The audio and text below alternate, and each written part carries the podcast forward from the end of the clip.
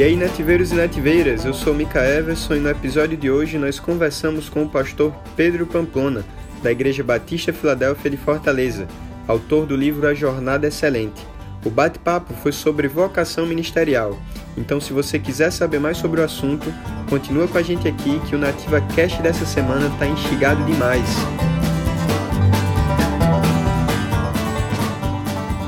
Você está chegando por aqui agora, esse é um podcast da Missão Nativa. Aqui nós compartilhamos estudos, reflexões e alguns diálogos a respeito da vida missionária. A missão nativa tem a visão de evangelizar constantemente e incentivar outros a fazerem o mesmo. Dentro dessa visão, nós atuamos em três eixos: o evangelismo intencional, a capacitação ministerial e o apoio à igreja local. E por isso, nos períodos das férias, nós promovemos as escolas missionárias. A Escola de Impactos, a nossa escola de missões urbanas, que geralmente acontece no mês de janeiro, são 15 dias que intercalam treinamentos, oficinas e a prática do evangelismo. E também a escola de sertões, que geralmente acontece no mês de julho. São 10 dias de muita capacitação e apoio à plantação de igreja no interior do Nordeste brasileiro. Então, se você quiser participar de alguma escola de missões da Missão Nativa, não deixe de acompanhar a gente aí nas redes sociais no Instagram, arroba Nativa Missões. Fique por dentro das nossas ações, porque a oportunidade para se envolver na obra missionária é o que não falta.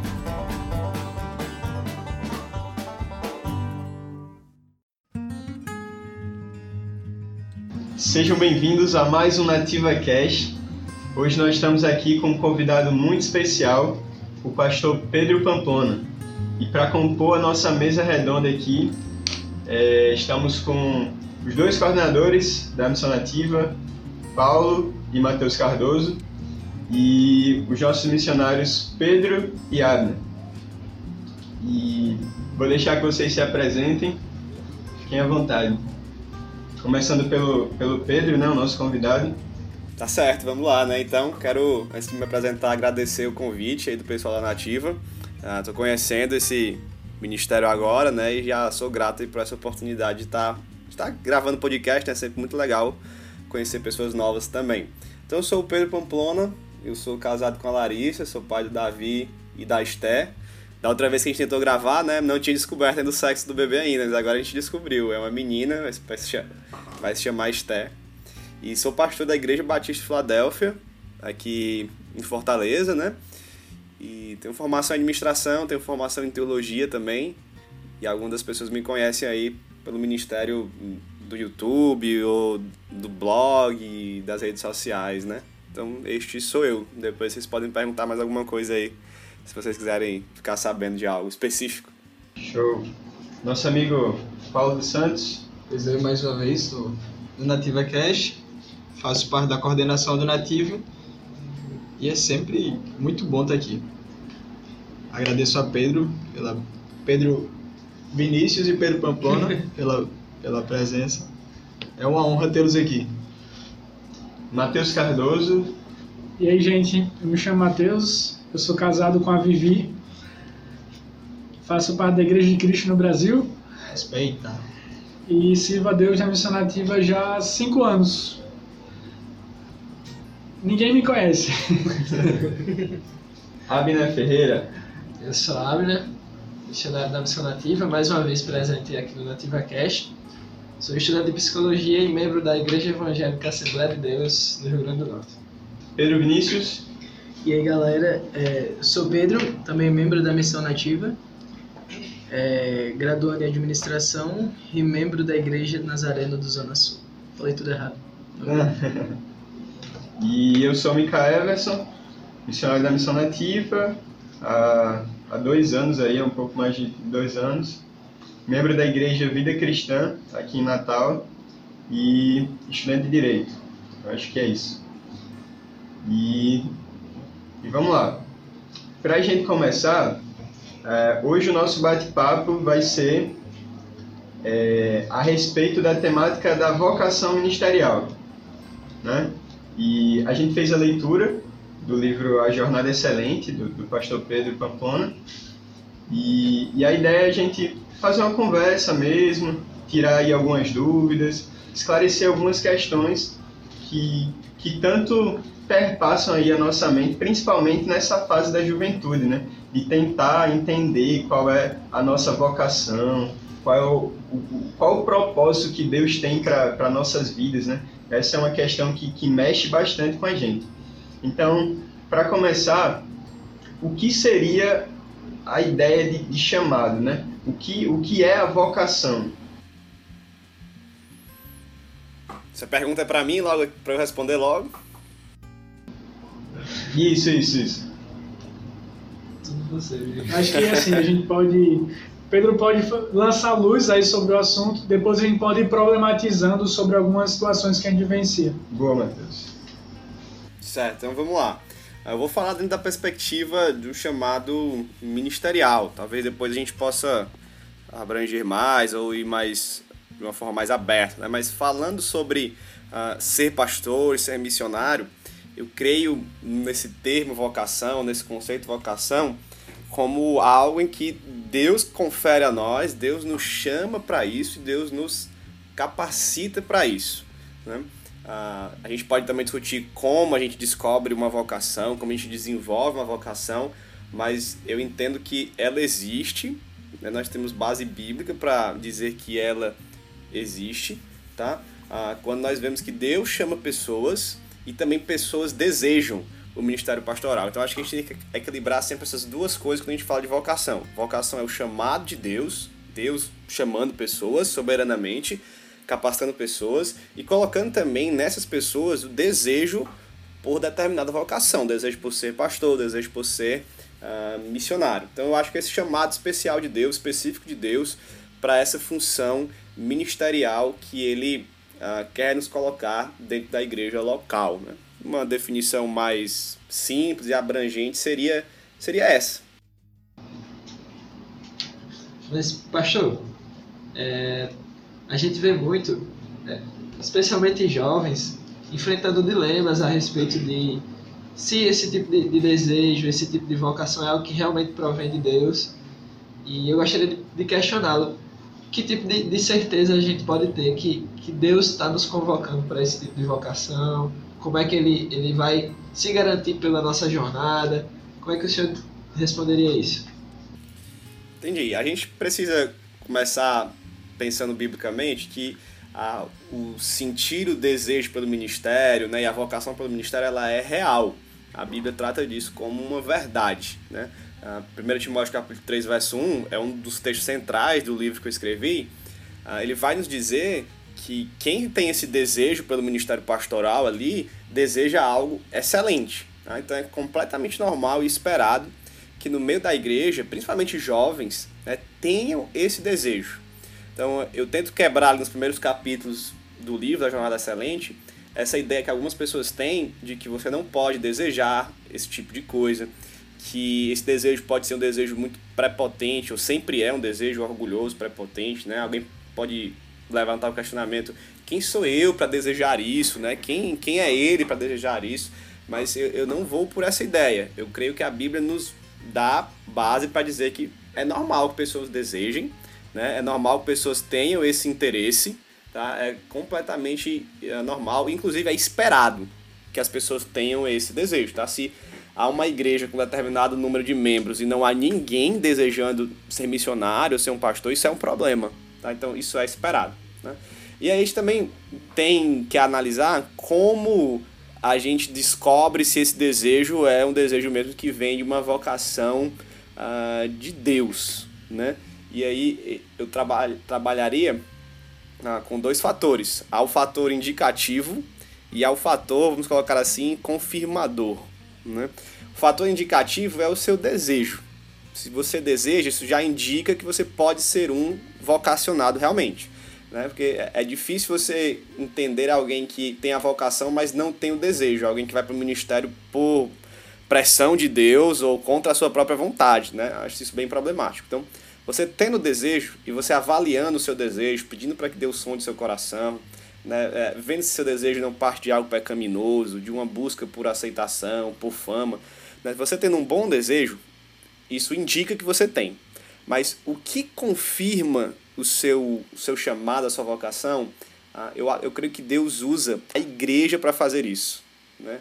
A, a igreja local é quem confirma esse chamado, é quem analisa né, tanto o desejo quanto a prática de vida do candidato e pode confirmar ou não a sua vocação. A gente vê isso ah, em Atos, a gente vê isso no envio de Paulo, a gente vê isso ah, quando na Bíblia nós temos a igreja primitiva ali ah, ah, elegendo um novo apóstolo, elegendo os diáconos, em Atos capítulo 6, enviando missionários, são eles que autorizam, são eles que reconhecem né, quando alguém tem um chamado ou não tem. Então, a, a certeza que a gente vai ter é só mesmo quando a igreja reconhecer. Né? E enquanto nós não temos a certeza, nós vamos caminhando na jornada excelente, né? esse é o, o ponto do livro, e fazendo de tudo para nos prepararmos, para servirmos a igreja, para estarmos ali prontos para quando o reconhecimento chegar. Né? Na jornada, nós não vamos ter respostas, nós não vamos ter aquele tipo de confirmação dos céus, uma profecia. Né? Talvez a gente tenha alguns indícios, talvez alguém encoraje, talvez alguém fale algo, mas confirmação mesmo é só quando nós formos reconhecidos. Eu sei que isso parece meio assim, ah, é óbvio, né? Que quando se alguém chamar, se alguma igreja nos chamar para ser pastor, é porque ela está reconhecendo, então porque é a vontade de Deus. E eu sei que parece óbvio demais, mas é isso mesmo, né? Ah, nós não temos nenhuma grande certeza além do nosso desejo. Você pode estar convicto do seu desejo, e é bom que você esteja convicto do seu desejo, mas a convicção do chamado mesmo, da vocação mesmo, só vem por meio da igreja local. Muito bom, muito bom. Sobre, sobre esses fatores, eu, eu tenho uma dúvida. É, você falou sobre o fator indicativo, que é esse, esse desejo, e sobre uma confirmação que, que vem a partir da igreja. E aí, sobre isso eu fico pensando sobre, sobre alguns homens, na verdade, que, o que me veio, talvez pela, pela, pela influência wesleyana, foi de John Wesley. Que por um tempo ele não, não tinha respaldo nem confirmação alguma da igreja. Muito pelo contrário, ele era expulso, não era permitido pregar na igreja, que é da onde vem a, frase, né? Minha paróquia é o mundo.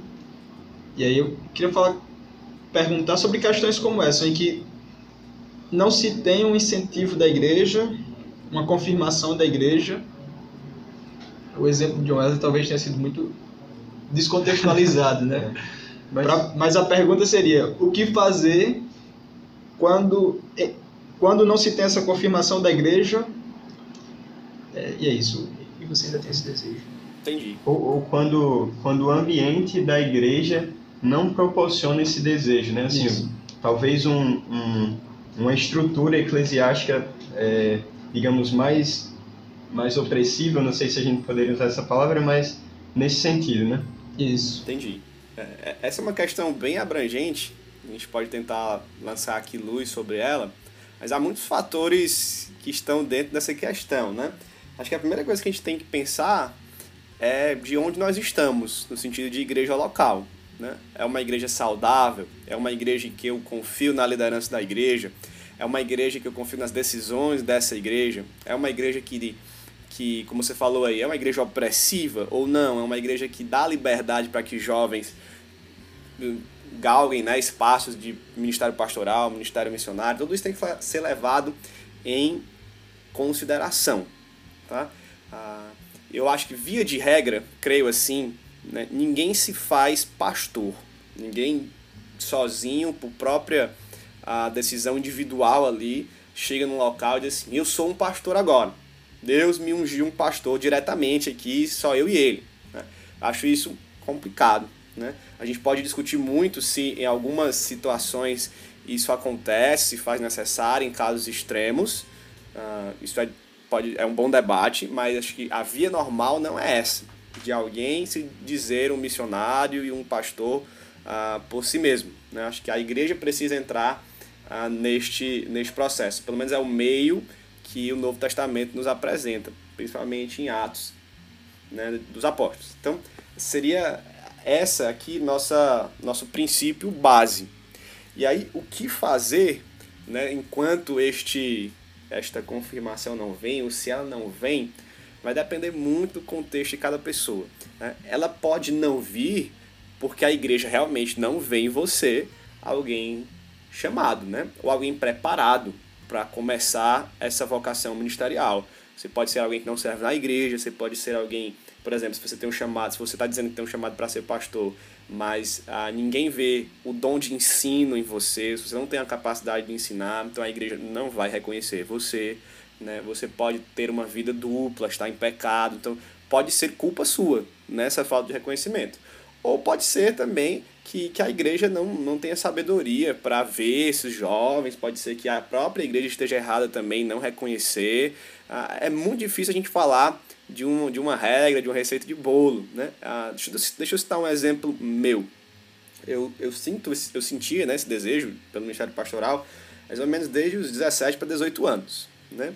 E eu era de uma igreja, de uma mega igreja aqui em Fortaleza, muito grande mesmo, em que ah, não havia esse incentivo para que jovens ah, entrassem no seminário, estudassem teologia, ah, se tornassem pastores. Né? Havia, na verdade, um, um, certo tipo de preconceito né, de, de cortar as asas desses jovens, porque eles estariam aí querendo aparecer, estudar para ser melhor do que os outros, e eu senti isso muito na minha pele durante esse tempo. Né? Ah, até cheguei a questionar várias vezes o meu chamado e se não era verdade mesmo o que a igreja estava dizendo, o que a igreja me ensinava. Né? Mas quando eu tive convicção mesmo, então eu resolvi sair desse ambiente dessa igreja, resolvi ir para outra igreja, uma igreja que eu julguei mais saudável, uma igreja que eu julguei que dá mais oportunidades, né? E aí eu não saí porque eu preciso de uma oportunidade, eu saí de uma igreja é, que eu que eu estava vendo que estava ficando doente para ir para uma igreja mais saudável, uma igreja que crê que jovens são chamados, que incentiva jovens ao ministério pastoral. Então eu precisei fazer isso, né? Por entender que o erro estava na igreja. Então esse é um dos fatores o erro pode estar em você, né? Ou o erro pode estar na igreja, né? Ou nenhum dos dois. Todos os dois podem estar certos, mas ainda não chegou o tempo de que a igreja percebeu, de você estar preparado. Então é, é uma situação ah, que envolve vários fatores. O que eu diria é, você tem a convicção desse chamado, trabalhe para estar preparado para quando a oportunidade chegar. Né? Há várias partes aqui do, do livro, principalmente a segunda metade do livro, é só sobre isso é você se preparando na sua vida de santidade, de aprender a pregar, de aprender teologia, de ter um bom, um, de escolher bem uma namorada, um casamento. Então é preparação, preparação. Você vai caminhando na jornada até o dia que Deus resolveu lhe chamar por meio de uma igreja. Se não chamar, e aí você vai descobrir que você não era chamado, né? Mas é, o princípio básico é este. Pedro, é, Hoje eu estou separado como presbítero para ser consagrado lá na igreja. Coisa boa, bênção demais. Algumas igrejas falam ordenado, consagrado, né? Algo, algo assim. E eu conversei com o meu pastor falando sobre o desejo que eu tinha pelo ministério pastoral e ele foi muito acolhedor em relação a isso. E graças a Deus, na nossa comunidade, a gente não tem essa perspectiva de enxergar o desejo pelo ministério como sendo algo errado. A minha igreja de origem pentecostal, então tem essa questão de os irmãos desenvolverem bem os seus dons e talentos ministerialmente. Acontece que eu já ouvia vários testemunhos de pastores dizendo o seguinte: eu não queria ser pastor, e Deus me chamou, e Deus me levou. Eu nunca pensei em ser pastor, e mesmo assim o Senhor me levou para esse lugar, me entregou essa igreja para eu cuidar. Eu sei que você já comentou um pouquinho sobre essa perspectiva de essa ideia de é, Deus está contra nós nesse processo, de modo que é desejável de que as pessoas não queiram o ministério e assim Deus os leve para esse lugar mas eu acho que o seu livro é muito pertinente por isso, especialmente quebrar essa perspectiva que é culturalmente muito difundida, de que a gente não pode pensar nisso por ser algo ruim. É, eu estou com o texto aberto aqui, além de 1 Timóteo capítulo 3, verso 1, o texto de 1 de 1 Pedro, 1 de Pedro 5, 1 também e 2, ah, traz luz também sobre isso. Diz assim a palavra. Rogo, pois, aos presbíteros que há entre vós, eu, presbítero com eles, e testemunho dos sofrimentos de Cristo, e ainda qual participante da glória que há de ser revelada. Pastoreai o rebanho de Deus que há entre vós, não por constrangimento, mas espontaneamente, como Deus quer, Então, a vontade de Deus é que aqueles que estão como presbíteros pastoreando a igreja, o rebanho, pastoreiem por decisão espontânea, pela vontade deles, né? não por constrangimento, né? não à força, em outras palavras. Tá? Então, a, a gente precisa diferir aí aquela pessoa que nunca pensou em ser pastor, mas um dia Deus chamou e ela abriu os olhos para essa possibilidade e hoje pastoreia, né, por livre espontânea vontade, mesmo que tenha sido assim algo muito rápido, né, uma, um chamado e uma decisão muito rápida. Né? Isso é diferente de você pastorear contra a sua vontade. Né? Tem muita gente como eu, por exemplo, eu passei 10 anos desejando o ministério até chegar no ministério. Né? Tem vezes a gente que Deus chama uh, num dia, no outro ele já vai assumir a igreja e para ele vai desejar aquilo, vai gostar daquilo, e isso é show massa. Né? Uh, é diferente de alguém que, por uma necessidade, assumiu a igreja, o pastor saiu e alguém teve que assumir e a pessoa não quer aquilo. Então, se esse é o caso, se ela está fazendo por uma grande necessidade, ela realmente não quer, o ideal é que ela procure alguém para substituí-la, né? Que ela procure alguém que deseja o ministério, que tenha esse chamado, porque ela não tem. Tá? Eu, eu sigo sempre esse princípio. Se alguém não deseja, se alguém está ali à força é porque não tem vocação para ser pastor missionário. Então é melhor que ela passe sim o tempo que for necessário até achar alguém, mas que ela procure alguém que tenha a vocação e tenha uh, o desejo. Porque às vezes acontece, né? às vezes por alguma necessidade, uh, várias igrejas pequenas passam por isso, por exemplo, já conheci esses casos de uh, há irmãos ali que tiveram que assumir a liderança da igreja, mesmo não tendo essa vontade. Mas o ideal é que eles procurem um pastor, um jovem seminarista, né, para que alguém com a vocação possa assumir no lugar deles.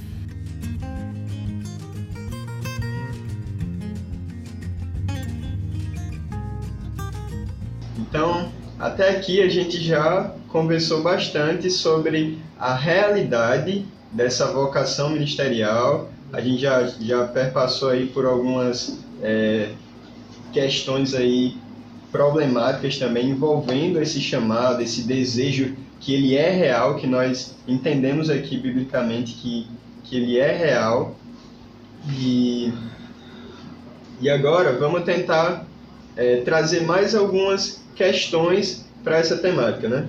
Vamos, vamos tentar explorar um pouco mais essa jornada excelente.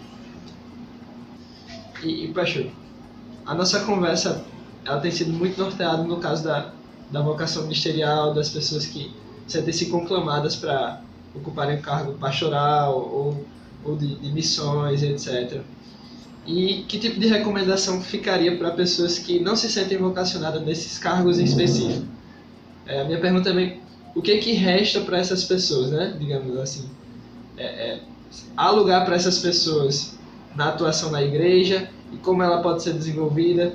Porque muitas pessoas podem se ver nesse dilema por ver pessoas que estão por perto e etc., que estão se desenvolvendo, é, pessoas que cresceram junto, que começaram a, a estudar teologia, estão entrando no seminário, e de repente essa pessoa se vê sem desenvolver essas mesmas habilidades e, e não se sente vocacionada nesse mesmo sentido. O que, que o senhor diria para uma pessoa nessa situação?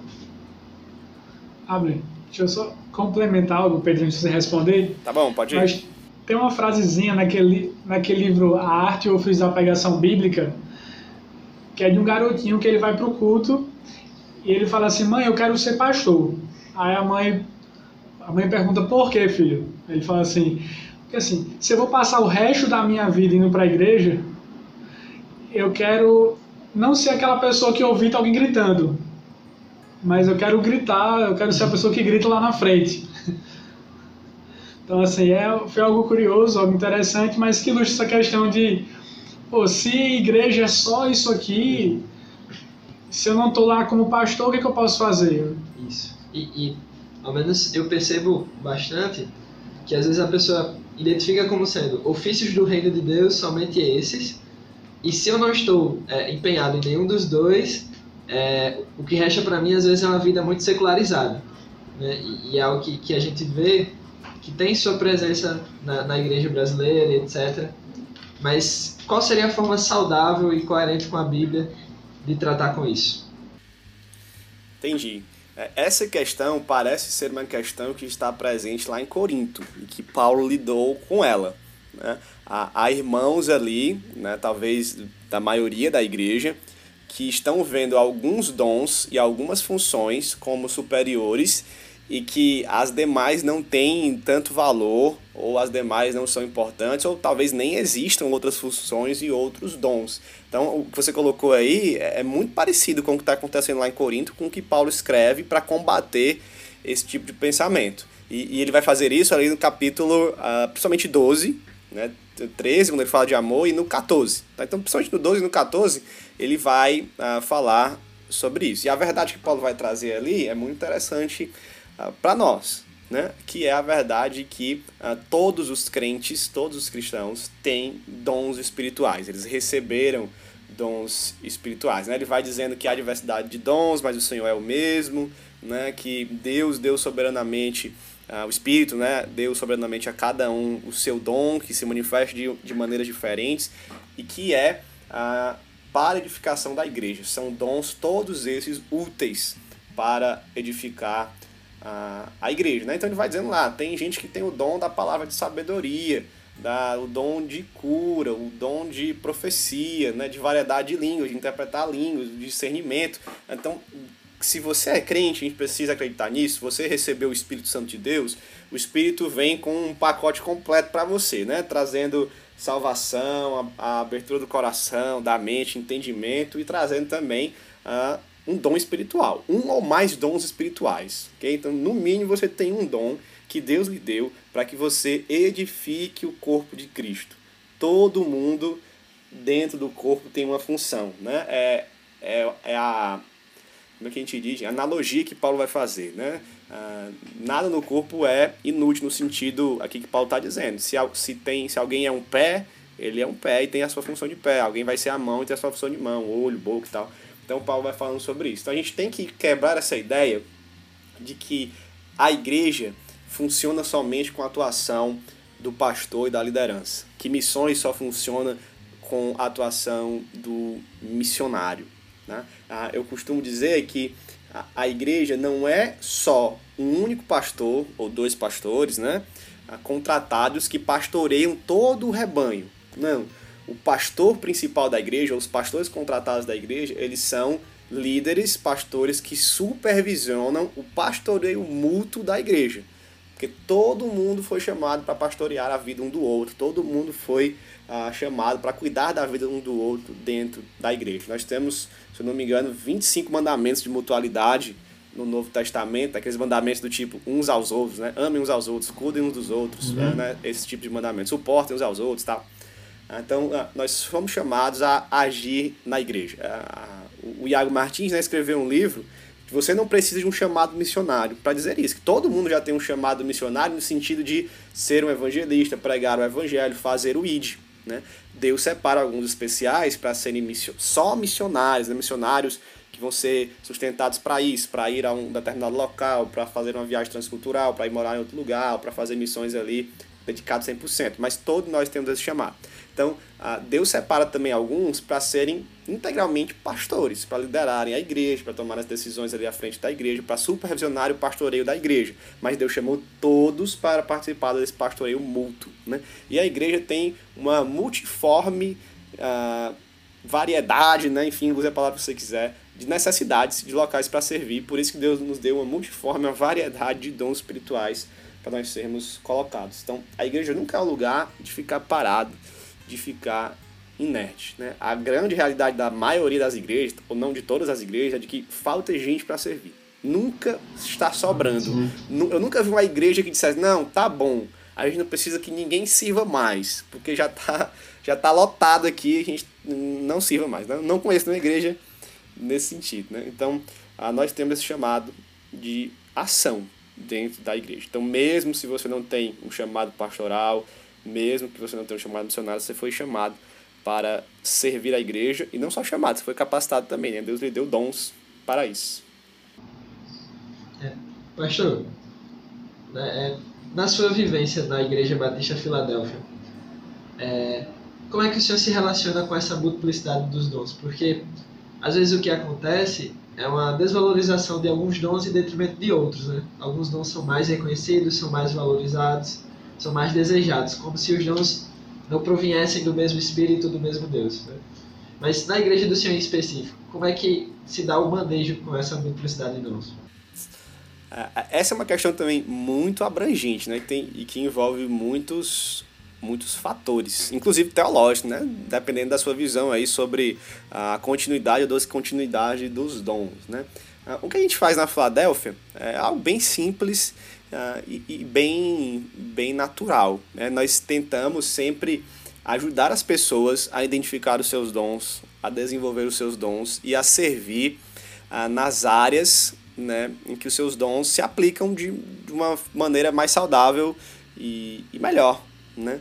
Uh, então a gente tenta sempre valorizar cada dom que cada pessoa tem para aplicá-los da maneira que seja mais útil para a igreja, mais abençoadora para a igreja. Então, por exemplo, a, nós temos irmãos na Filadélfia, e a nossa igreja, graças a Deus, é uma igreja conhecida por isso, que são muito hospitaleiros. Muito hospitaleiros. Nós temos irmãos que são muito dadivosos. Né? Então nós reconhecemos isso e diz, olha, você tem esse dom aqui, nós estamos vendo que você tem esse dom aqui. Né? Nós temos irmãos que têm assim, o dom de, de amor mesmo, de, de receber, de amar, de cuidar. Né? Nós temos os irmãos que têm o, acho que o dom assim do serviço mesmo pesado, aquele, aquela pessoa que não reclama de nada, que está ali para servir, né? Ah, e aqui eu estou falando, tô falando várias coisas que às vezes nem aparecem na Bíblia, mas que a gente pode considerar assim como um, um tipo de dom especial, uma capacitação especial, né? A gente tem um cuidado aqui de, principalmente no ensino, de principalmente na pregação, de colocar pessoas que a gente reconhece que tem um dom de ensino mesmo, que tem um dom de, de pregar mesmo, né? E, aí a gente vai tentando sempre valorizar cada dom de cada pessoa na sua área de aplicação, né? Para que a gente não crie esse ambiente que talvez estivesse ali acontecendo em Corinto, talvez não, né? Que estava acontecendo em Corinto, de ter esses níveis de dons, né? Aqui tem um super dom, eu quero só esse, aqueles outros eu não quero mais, né? Ah, é claro que né? Há dons que são mais visíveis, como o dom de ensino, o dom da pregação. Né? Eles são, vamos dizer assim, diretamente causam um impacto mais imediato nas pessoas. Né? A, a palavra ela tem esse poder imediato de edificação uh, direta mais do que alguém que está trabalhando ali, por exemplo, nos serviços uh, de, da diaconia mesmo, no sentido de servir as mesas, de servir os irmãos. Isso é edificante? É, mas edifica de uma forma, digamos, indireta, né? Então, há dons que as pessoas podem ter esse sentimento errado de ah, eu quero aquele porque aquele é o maior. Mas a gente tratando desses dons no sentido de vamos valorizar cada pessoa, cada dom na sua área de aplicação, mostrando como elas podem edificar, eu queria que a gente, a gente tenha um ambiente tão saudável uh, com os dons. Eu acho que a própria igreja não deve valorizar só alguns, mas valorizar todos aqueles que, que aparecem no meio, né? Muito bom, muito bom, pastor. É, eu acredito que já deu para esclarecer bastante nessa né, essa questão e, e caberia aqui uma indicação, um livro que me ajudou bastante para entender um pouco mais sobre isso foi A Trelice e a Videira, né? Do, do Colin Marshall, do, do, Tony, Penn. do Tony Penn. Sim, é um livro muito bom. E essa. Muito bom, muito bom. E a metáfora que eles utilizam, né, da, da ideia da, da treliça como uma questão estrutural e a videira como, como uma parte orgânica mesmo, né, da, da igreja. E, e tem um capítulo específico que eles vão trabalhar, é, na verdade é uma pergunta, né? Todos os cristãos são trabalhadores de videira? Né? Todos os cristãos eles, eles devem se empenhar na obra da, da edificação mútua do, dos irmãos. E aí, é, nesse capítulo, eu, eu pude perceber um pouco mais e, e com, com, as base, com as bases bíblicas ali que eles apresentam, é, essa questão né, de que todos nós estamos comissionados à, à missão de Deus, ao serviço à igreja de Deus, é, na multiplicidade dos dons, né? conforme a, a, variedade dos dons que Deus nos concede. Então, é, acho que a gente já pode passar aqui para um, outro tema e a respeito do, do caráter, né? E O Matheus já tem uma questão aqui. Está num assunto polêmico agora. 1 Timóteo capítulo 3, né, nós lemos os requisitos que Paulo apresenta para Timóteo. 1 Timóteo capítulo 1 também, a partir do verso 5, também tem requisitos para que alguém seja um líder na igreja, né, especialmente de caráter. Sim. É, e hoje em dia a gente vê muitos escândalos acontecendo no meio da igreja evangélica brasileira, muitos pastores cometendo pecados assim que geram escândalo, que geram até uma repulsa do meu não cristão. Em alguns momentos as pessoas falam assim: ah, mas não tem pessoas suficiente para liderar a igreja, faltam pastores, por isso que às vezes os maus pastores acabam assumindo esses lugares. A minha pergunta ela é assim: na ausência de um pastor bíblico saudável, a gente pode colocar um meia boca, um meia vida, mais ou menos assim no lugar. Aquele step já usado, vale a pena botar no canto. Um jogador aí de, de série D, igual o nosso ABC aqui. Cara, a resposta mais mais, digamos, vamos dizer, a melhor, né? A melhor resposta, né? Seria não, né? Não, não devemos, não devemos fazer isso, tá? Ah, é pior não ter um outro pastor do que ter um pastor com um caráter repreensível. né? Então, por exemplo, né, nós estamos aqui numa fase de plantação de igreja uh, aqui na nossa igreja. Estamos plantando outra igreja em outra localidade. Então, uh, não plantaríamos outra igreja se não tivéssemos um pastor, Sim. Um plantador ali de um caráter decente. Né? Ah, vamos colocar qualquer um porque o que importa é plantar a igreja? Não, porque uh, uma igreja plantada com uma liderança sem caráter faz mais mal do que se não houver uma igreja. Pelo menos eu penso assim. Então, uh, a gente poderia ter outras opções, né? Ah, esperar, preparar alguém ou e usar outra pessoa, usar um pastor que já está naquela localidade para abençoá-lo, para que ele possa pastorear mais pessoas. Mas é muito perigoso quando nós abrimos mão dos requisitos bíblicos. Nós não, não podemos. Deus não nos deu essa opção. Né? E eu acho que é, né? eu acho que a gente não pode fazer isso.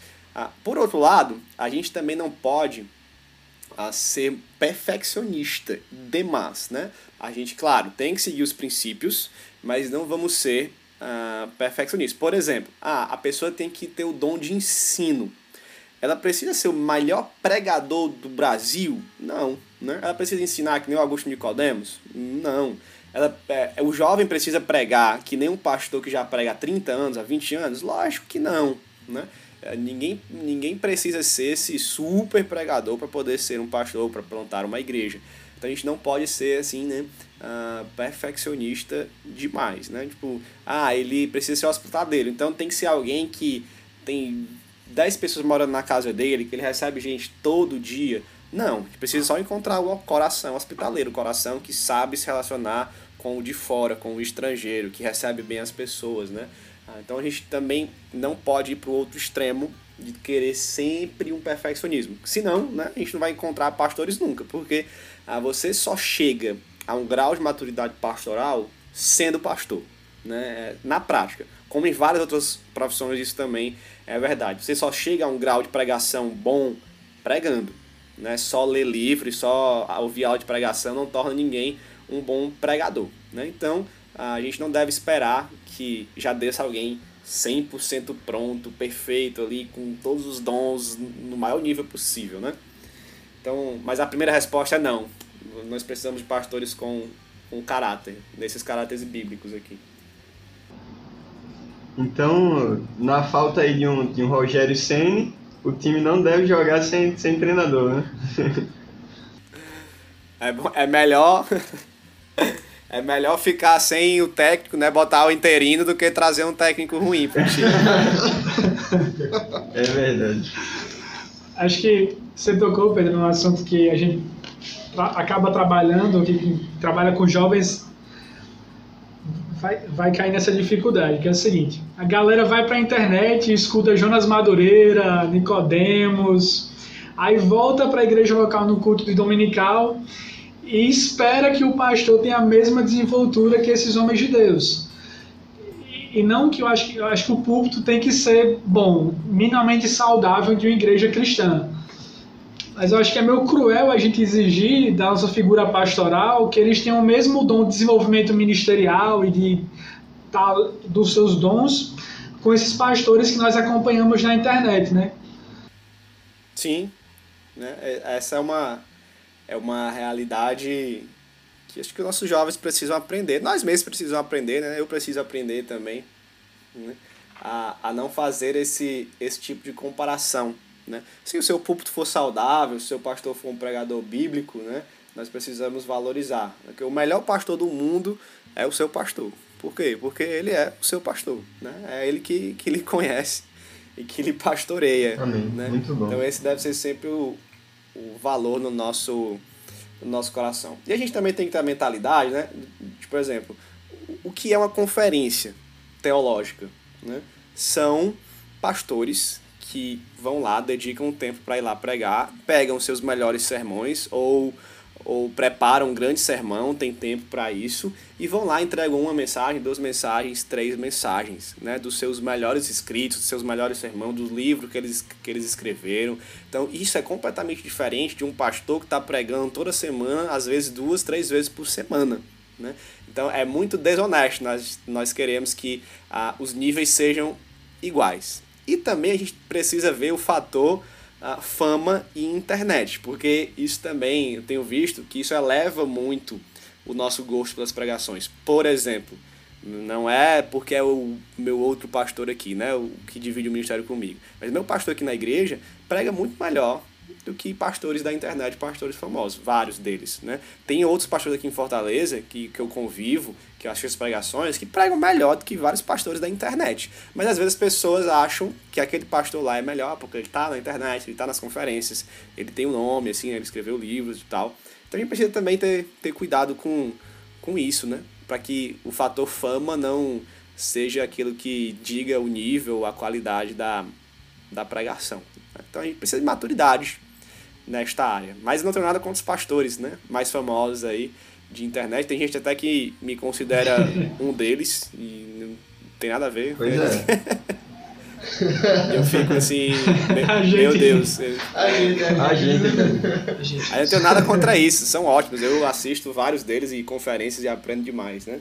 Só esse tipo de comparação que a gente não, não pode fazer.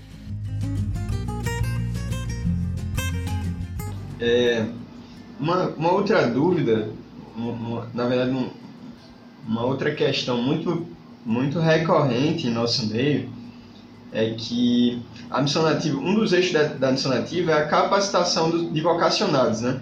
Então, a gente promove escolas missionárias, principalmente no, no- nos períodos de, de férias, né? Ali, início do ano e, e no, no meio do ano, geralmente ali janeiro e julho. E, o que a gente percebe é que muitos jovens que participam dessas escolas missionárias é, muitas vezes têm ali o seu primeiro contato com, com a obra missionária, com, com essas ideias. E, e a pergunta seria: como esses jovens, a partir desse momento, é, despertos para essa obra, como eles poderiam conciliar a, a vida ali é, profissional, é, muito dele, muitos deles ali são estudantes universitários, né? E, e planejam ali suas, suas vidas profissionais. Quais seriam os, os seus conselhos para a gente? Nós, acho todos nós aqui somos universitários também. Então, qual seria os seus conselhos assim para para a gente conciliar da melhor forma possível a vida profissional com o ministério? Entendi. Gente, seguinte, lugar para fazer missões não falta, né? Nunca vai faltar. Não, não faltam ah, organizações evangelísticas, missionárias, grupos missionários nas faculdades, nos colégios. Ah, não faltam. É como eu falei, falta é gente para estar nesses lugares. Então nós temos muitas oportunidades onde nós podemos ah, pregar o evangelho, onde nós podemos colocar em prática nosso desejo, nosso zelo evangelístico, onde nós podemos evangelizar pessoas. Desde coisas não organizadas, como você evangelizando um vizinho, indo na rua, falando com alguém, se encontrando com alguém para fazer isso, uh, desde coisas organizadas, né? como grupos de evangelismo, como eu já falei, como ministérios na sua igreja, como viagens missionárias. Então, uh, isso não falta, gente. Não, ninguém pode reclamar que não existe oportunidades para pregar o evangelho. Tá? Então, uh, é dar as caras mesmo, criar coragem, né? talvez se você tem dificuldade, se juntar com outras pessoas, né? e sempre ah, conciliar aí seus horários né, de trabalho, conciliar seus horários na igreja né, e nessas ações evangelísticas. Se você tiver a oportunidade de fazer isso enquanto está na faculdade, faça. No seu trabalho, faça. Né? Então, é completamente possível nós conciliarmos uh, trabalho, né, o estudo e uma vida de evangelismo, uma vida de, de zelo por, por missões. Né? A, a igreja local é um ótimo lugar para aprender sobre isso, para trabalhar nisso, para ajudar né, os pastores, para ajudar ali no Ministério de Discipulado, de visitação. Aqui na igreja a gente tem muitas frentes evangelísticas onde os jovens têm, enfim, uma gama de opções para eles irem e evangelizarem, né?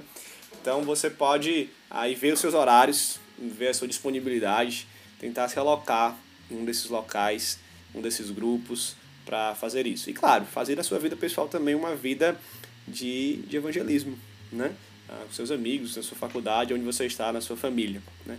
Não é fácil, eu sei que não é fácil. Tá? Não estou falando aqui como se fosse muito simples, muito fácil, mas é, é completamente ah, possível. Então, meu conselho é a coragem mesmo, né? Coragem para ir, para fazer, para falar e conciliando aí com as coisas que você já faz.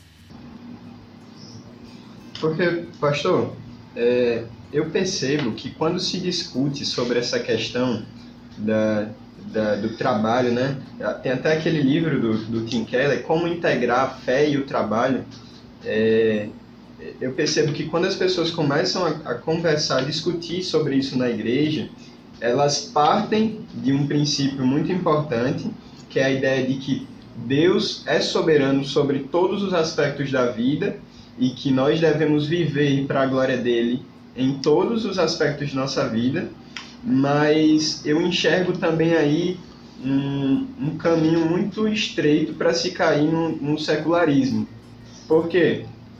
Porque é, tem até frases assim do tipo: é, Deus é tanto glorificado no, no seu trabalho, quando você está lá fazendo o seu serviço, quanto quando você está pregando o evangelho, né? E, e, e, o que eu entendo biblicamente é que e por isso por isso por isso a jornada ela é excelente é, o, o, seu trabalho qualquer que, que seja ele ele não vai estar tá, é, lidando com, com com o destino eterno de pessoas, né? Assim, você pode, com o seu trabalho, é, conseguir ali contemplar várias demandas sociais da vida humana, mas só a pregação do Evangelho, só somente o Evangelho é o poder de Deus para a salvação daquela pessoa, né? Então, é, essa seria a questão, né? Esse cuidado diante da, do trabalho e, e da excelência da, da obra ministerial, né? Sim. Você tocou aí num ponto muito interessante e que eu concordo aí com, com o que você falou, né? Há uma, uma historinha que contam de Lutero, né? Do, do sapateiro, né? Não sei, se, não sei se vocês conhecem, muita gente conhece, né? Muita gente fala dessa história, né? De que o sapateiro sim, perguntou para ele, né? Como a minha vocação é fazer sapatos, como que eu faço isso para a glória de Deus, como é que eu posso servir a Deus fazendo isso? E ele disse, faça um bom sapato, né? E venda por um preço justo. Né? Eu concordo com isso? Concordo com isso. Ah, no ambiente e na esfera, para usar aqui uma, uma linguagem mais reformada, até do Kuiper, né? nessa esfera de soberania do trabalho, ah, eu concordo com isso. Como é que a gente trabalha para a glória de Deus? A gente trabalha honestamente, trabalha de forma justa, cobra preço justo, faz um trabalho santo, ok. Mas quando eu vou para a esfera já da pregação do evangelho, isso para mim não é mais suficiente, né? Ah, você só trabalhar bem, vender um sapato, fazer um preço justo, não vai salvar ninguém. Né? Então, às vezes, as pessoas podem cair nessa extrapolação da esfera, nessa extrapolação da ideia aí do trabalho para a glória de Deus. Né? Ah, no sentido de que basta eu trabalhar, basta eu estudar bem feito, bem estudado, né? tudo aquilo que eu for fazer eu faço como se fosse para o Senhor e ok. Né? As pessoas vão ver isso, ver Deus em mim através disso. E eu não, não caminho por aí. Às vezes a gente pode confundir essas áreas ah, da cosmovisão cristã, da, da graça comum do que a gente faz, no glorificar a Deus em cada vocação, que é bom, mas quando a gente fala de evangelismo, a gente fala de a propagação da mensagem do evangelho e eu diria de forma falada, de forma pregada. Né? É o que Romanos a 10 vai dizer. Né? As pessoas vêm pela as pessoas vêm para a fé pelo ouvir a palavra. Né? Mas como é que não vão ouvir se ninguém fala, se ninguém prega? Né? E como é que elas vão pregar se ninguém envia? Tá? Então, a gente tem gente que usa muito aquela frase, né? Pregue o evangelho, se necessário, use palavras. E é uma frase que, na verdade, nem sei de onde saiu. Tem muita gente que atribui a vários autores aí que, que é fake news, né? Ah, mas que é uma frase errada, né? É uma frase que não, que não faz sentido. Pregação do evangelho é falar, é pregar, é anunciar. Então a gente precisa sempre distinguir ah, estas, estas coisas, né? Não podemos cair nesse, nesse falatório de que ah, para o evangelismo basta viver bem. Isso nasce também de uma interpretação errada ah, da grande comissão, né? Em Mateus 28. Tem muita gente que vai traduzir ah, o id no grego ali, né? E os verbos que vêm, os particípios que vêm no texto grego ali, como se fosse uma coisa ah, no sentido de enquanto eu estou indo, né? e aí as pessoas aplicam ah, para o sentido de enquanto eu vou trabalhando ou enquanto eu vou fazendo as coisas normais que eu faço, eu vou no meio disso evangelizando por essas coisas que eu estou fazendo ou até ah, falando aqui e ali no meio dessas coisas e se esquece que o texto na verdade ali está dizendo para a gente ir, sair do nosso lugar, sair da nossa zona e ir mesmo. O texto ali é um id né, fazer discípulos. Mesmo que o verbo principal seja fazer discípulos, o id vem como um imperativo também ah, para que você saia, para que você vá, para que você vá e fale, faça discípulos e ensine. Né? Então, a, até essa interpretação aqui que eu julgo equivocada da grande comissão tem levado muitas pessoas para essa visão de que basta fazer o que eu já faço de uma maneira bem feita. Né? A gente precisa ter muito cuidado com isso. Quem nunca ouviu aquele testemunho, né? Irmãos, as pessoas vão perguntar o que há diferente na sua vida. Elas vão perceber o aroma e elas vão querer o Deus que tem na sua vida. Sem que você comunique nada. Até perguntaram se você já é evangélico, perguntaram se você é cristão. E por vezes isso é só resultado de um de alguns caguetes, alguns hábitos linguísticos que a gente tem que denunciam que a gente é de um gueto gospel.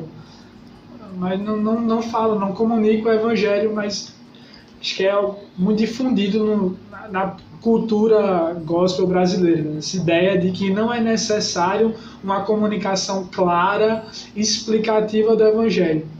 E que bom que você tocou nesse assunto, porque esse é um valor muito caro para a gente da missão nativa essa ideia da proclamação clara e direta do evangelho genuíno de Cristo. Amém. Né? Esse ponto que você falou do exemplo, ele faz parte, né? Mas eu diria que ele é só metade do caminho. Nós precisamos caminhar a outra metade. Ou ele talvez seja só o começo do caminho, né? E nós precisamos do, caminhar bem mais no falar. Então, é, é, eu já pude fazer um evangelismo desse tipo, onde a pessoa chegou para mim, né? Olha, Pedro, eu percebo que você é diferente dos outros alunos da faculdade, você não se envolve com essas coisas, você está sempre ouvindo músicas diferentes e tal. Isso foi muito bom, porque abriu porta de, de evangelização, de, de discipulado, de falar, de pregar, né? Sim. Então, é um passo, né? Não pode ser o único passo, né? A, a pessoa perceber que você tem algo diferente, o próximo passo é ela saber o que é de diferente que você tem, né? É isso que vai trazê-la para Deus, para o Evangelho, para Jesus Cristo. Então, é, é só a gente evitar esse reducionismo, né? Porque muitas vezes as pessoas querem se eximir do, do falado, passar vergonha, do ser né, chacoteado e tal. Né? Mas esse é o nosso caminho, nosso chamado sim, é esse. Sim. Então vamos lá. É, vamos caminhando aí para o final, né? Alguém teria mais uma, mais uma questão aí para perguntar para o pastor Pedro? Pastor, eu tenho uma questão que ela, é, ela chega a ser um pouco pessoal. Eu li o seu livro, ainda não concluí, mas eu estou lendo. E no começo você fala sobre o jovem Pedro de 17 anos, que é basicamente eu, sou jovem, sou Pedro e tenho 18 anos. e estou tentando agora também começar a entender um pouco da vocação e ministerial e faço administração. É um alter ego, rapaz, exatamente, um ego potiguar. E aí eu tô agora também começando a entender um pouco da vocação ministerial, mas também sou muito afeiçoado pela área profissional do curso que eu faço. E tenho é, interesses parecidos é, no desenvolvimento da minha vida, tanto a partir do ministério, dentro da igreja, é, mas também tenho interesses futuros que dizem respeito à minha carreira profissional da administração. E aí eu fico confuso às vezes tentando conciliar isso tentando entender que o que, que eu farei após o, a conclusão da minha graduação e acaba sendo um pouco confuso. E eu queria saber o que, que você recomendaria para que a gente conseguisse organizar melhor essas ideias na nossa cabeça, como alguém que está é, entendendo a vocação agora, no caso eu. Sim. Vamos lá, só, vai lá. Só adicionando um pouco a, pergunta. além do aconselhamento, a pastoral vida de Pedro eu acho que cabe também tratar sobre, sobre essa questão de, de maneira mais, mais geral, assim. É, eu acredito que o senhor não, não seja não seja bivocacional. Bivo, eu não gosto dessa expressão, mas eu acredito que o senhor se dedique somente, entre aspas, somente ao, ao pastoreio, mas o que o senhor acha de, do tema de forma geral, não só nesse caso específico de Pedro? É, é verdade. Existe aí uma, uma bivocacionalidade, né? É. Rapaz. Tem o exemplo do Sérgio Queiroz agora, né? Que está uhum. na Cidade Viva e como secretário do governo. Acho que é um. Eu acho que talvez seja o exemplo mais proeminente do Brasil, né? Nesse sentido. Sim. De alguém que está na carreira ministerial e também desenvolvendo uma profissão em alto nível, digamos assim. Vamos lá então, né? Há, muitas coisas para ser falado sobre esse assunto. Eu vou, ao mesmo tempo que responder a pergunta pessoal do Pedro aí, meu clone, eu vou tentar dar princípios, princípios gerais aí para essa, para essa questão. E respondendo a outra pergunta ali, né, que foi até uma colocação, na teoria eu sou bivocacionado, porque eu tenho outro, digamos, outra fonte de renda que não me atrapalha no meu tempo ministerial, porque é um trabalho home office, é um trabalho que eu faço nos meus tempos livres, né, nas minhas folgas, ou até mesmo rapidamente durante o dia, porque não, não é um trabalho que me demanda tanto tempo. Né, eu sou redator publicitário, eu escrevo ah, roteiros de vídeos publicitários, né? Então eu tenho esse outro, esta outra vocação que complementa a, a minha renda familiar, né? E partindo disso, dessa informação, eu vou caminhar aqui para esta área, né? Uh, eu diria para o jovem que quer ser pastor que hoje em dia é muito importante que ele tenha também uma vocação ou pelo menos um preparo profissional em outra área. Né? Que ele se forme em outra área, que ele faça um curso profissionalizante, um curso técnico em outra área, para que ele saiba é, desempenhar uma outra profissão. Ah, isso, é, isso é bem interessante. Ah, alguns vão dizer isso é desconfiança de Deus, não confiar em Deus, é falta de fé. Não, é responsabilidade. Tá? Então, isso é, isso é um conselho que eu daria. Né? Ah, então, por exemplo, se você está na faculdade e, ah, eu quero fazer seminário, eu quero estudar teologia, eu quero ser pastor, não abandone a faculdade, termine a sua faculdade. A não ser realmente que você não queira mais o seu curso, então procure outro. Né? Mas eu tive o desejo pastoral mais ou menos na metade do meu curso né? Tive a convicção do desejo na metade do curso de administração e terminei. Né? Terminei porque não, eu quero ter essa formação, ela vai me abrir portas até para eu fazer pós-graduação, mestrado em teologia e outras coisas. Ela vai me ajudar muito na administração da igreja e me ajuda muito e vai me dar uma, uma, uma outra função também profissional. Foi lá na, na faculdade de administração que eu estudei marketing, eu estudei publicidade e que minha, minha, essa minha outra vocação hoje veio de lá. Né? Então, ah, se por acaso eu saísse do ministério hoje, se por acaso minha igreja dissesse a gente vai ter que reduzir o salário porque não está dando mais, né? A gente, não sei, qualquer coisa desse tipo acontecesse, minha família, meus filhos não ficariam completamente desassistidos, entende? Eu teria outra renda, né? Então hoje isso é, isso é uma responsabilidade, é uma coisa boa para a gente fazer, né?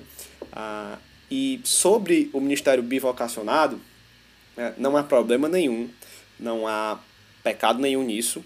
Eu diria que o ideal é que um pastor seja totalmente né, dedicado à igreja, ou talvez eu colocaria até o meu caso aqui. Eu tenho outra fonte, mas ela não atrapalha em praticamente nada do meu ministério, né? Eu não dou um turno no trabalho, outro turno na igreja, ou não estou a semana toda no trabalho e só o final de semana na igreja. É, de, de uma, é, é por isso que eu disse, na teoria eu sou bivocacionado, mas eu também sou integral na igreja, né? Sim. Então, ah, esse, esse seria o ideal, principalmente para igrejas que têm um número de membros maiores. Mas, por outro lado, né, há, há muitas igrejas que não, não conseguem sustentar um pastor. Por exemplo, a gente está numa plantação de igreja aqui, que o plantador lá, o pastor que vai ficar à frente, nesse início de plantação pelo menos, e vai durar isso um bom tempo, ele é bivocacionado, né? ele tem o seu emprego numa empresa e ele também vai pastorear a, a igreja. Né? Ele vai a, tentar reduzir um pouco as horas de trabalho dele lá, né? principalmente para não trabalhar no final de semana, mas ele vai ser um vocacionado, isso não há problema nisso. Né? Às vezes pastores abençoam as igrejas através disso, quando uma igreja não tem condição de, de pagar um salário, um salário que sustente a família do pastor, né? Ou até o pastor abre mão, porque a igreja está muito no começo, para que a igreja compre outras coisas, enfim, isso pode ser uma bênção para a vida da igreja. Paulo fazia isso, né? Acho que é Atos capítulo 18, que ele vai dizer lá que a palavra de Deus vai dizer, né? Lucas vai relatar que ele é um fazedor de tendas, ele tem essa vocação, ele faz tendas para se sustentar. E em muitos momentos ele vai dizer que ele faz tendas para ter o seu sustento, para que a igreja não precise gastar dinheiro com ele, né? Ah, mas também em outros momentos ele vai dizer que a igreja precisou gastar dinheiro com eles, porque talvez eles não, ele não estava mais fazendo tendas, se dedicando, não estava tendo tempo mais para fazer tendas, e aí a igreja precisou entrar com o sustento de Paulo, com o sustento da obra missionária, né, com o sustento das, das viagens de Paulo, das cartas de Paulo, ah, porque isso envolvia um custo, né? As pessoas acham às vezes que escrever cartas, viajar pela Europa e pela Ásia é de graça, né? Não é. As pessoas sustentavam o ministério de Paulo. Então, ele ora foi bivocacionado, ora foi sustentado integralmente pela igreja, ora abriu mão de receber coisas da igreja, ora pediu para que as pessoas abençoassem ele. Então, o próprio Paulo foi um homem bivocacionado, então não há, há nenhum problema nisso. Às vezes isso é necessário. E ter outra profissão é responsabilidade. Então, essa é uma, uma, uma dica boa que eu sempre dou aí, porque minha vida é um exemplo disso. Isso tem sido muito bom para mim uh, até hoje.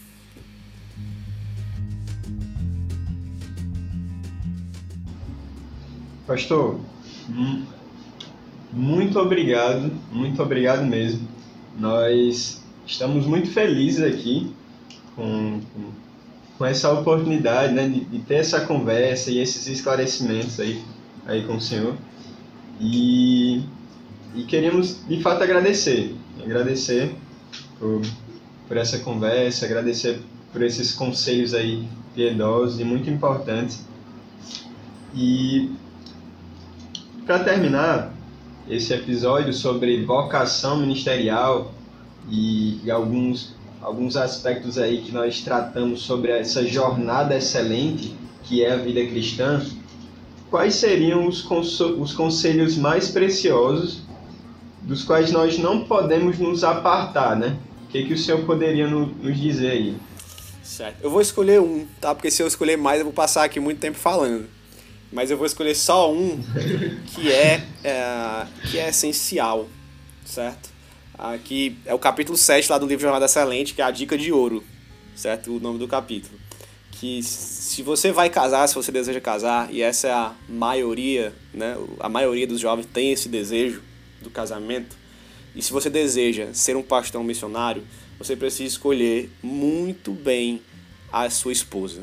Né? Você precisa ser, ter muita sabedoria e muito discernimento na hora de escolher a mulher que vai a, dividir o ministério com você. Não no sentido de que ela vai ser uma pastora ou uma missionária, não estou falando isso.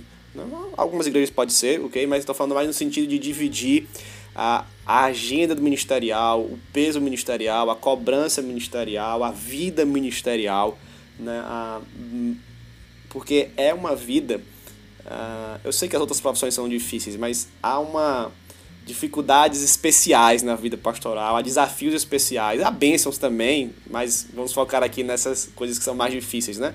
Que tornam essa escolha uh, mais necessária e mais delicada. Então eu diria o seguinte, né? Uh, não leve uma mulher para um casamento se você quer ser o pastor e ela não deseja ser mulher de pastor. Não leve ela para o ministério forçada, né?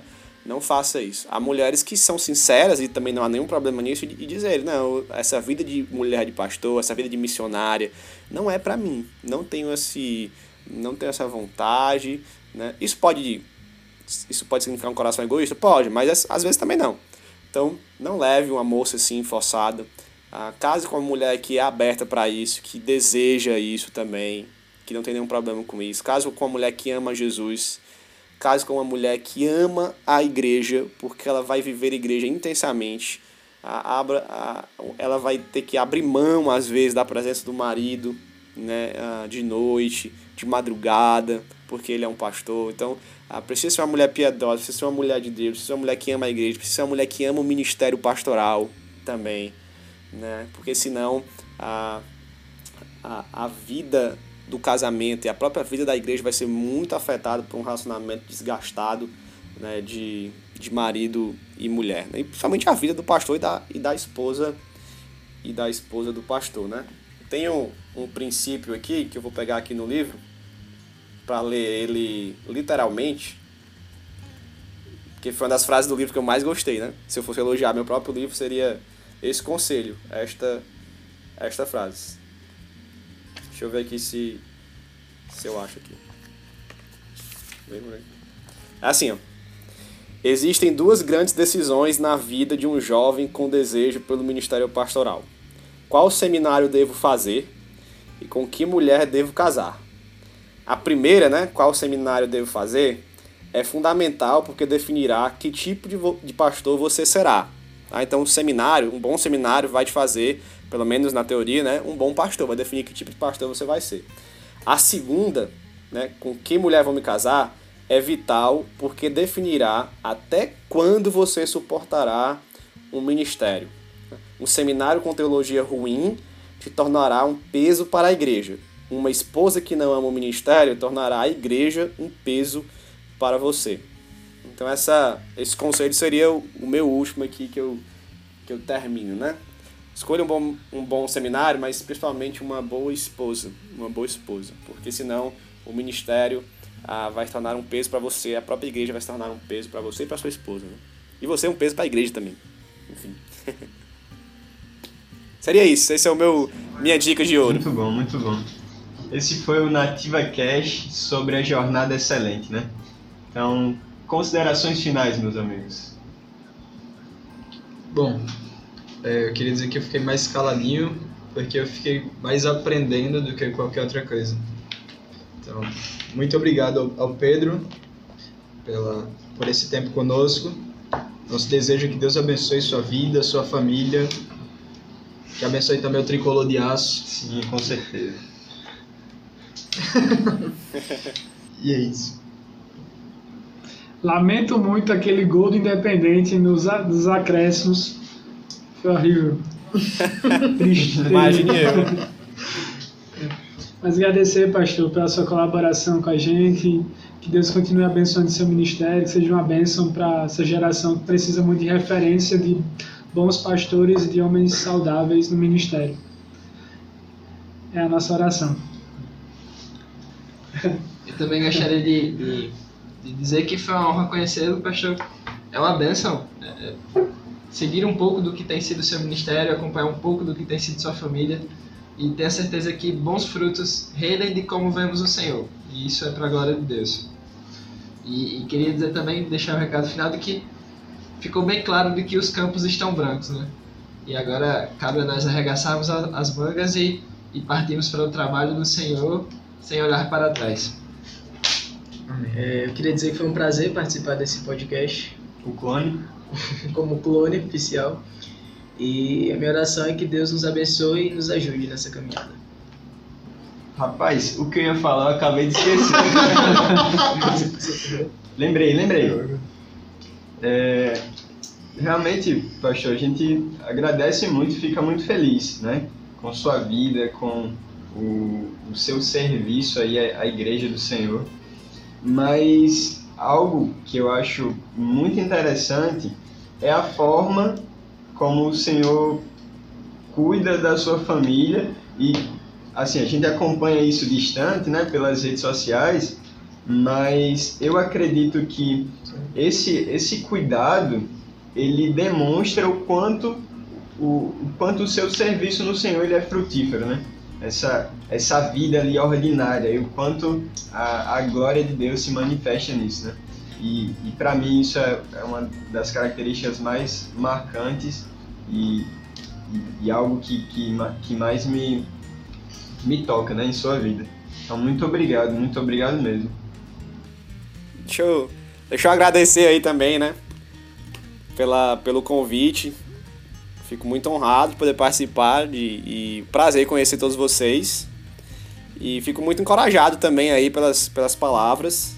Né? Tenho, principalmente essa da família, né? Tem sido o meu, meu grande objetivo de vida, esse cuidado, né? Ser um pastor também da família.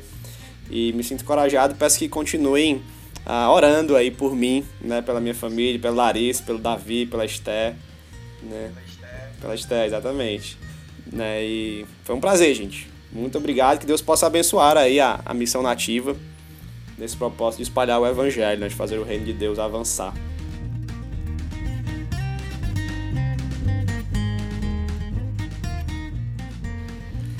Tá bom, então eu vou, vou ter essa honra de, de encerrar, né? Você que está nos ouvindo aí, que é ouvinte aqui do Nativa, que está conhecendo agora, esse foi mais um Nativa Cast, podcast aqui ah, da Missão Nativa. E para mim foi um prazer participar, conhecer todo mundo e espero que vocês continuem ouvindo este podcast aqui, sendo edificados para a glória de Deus.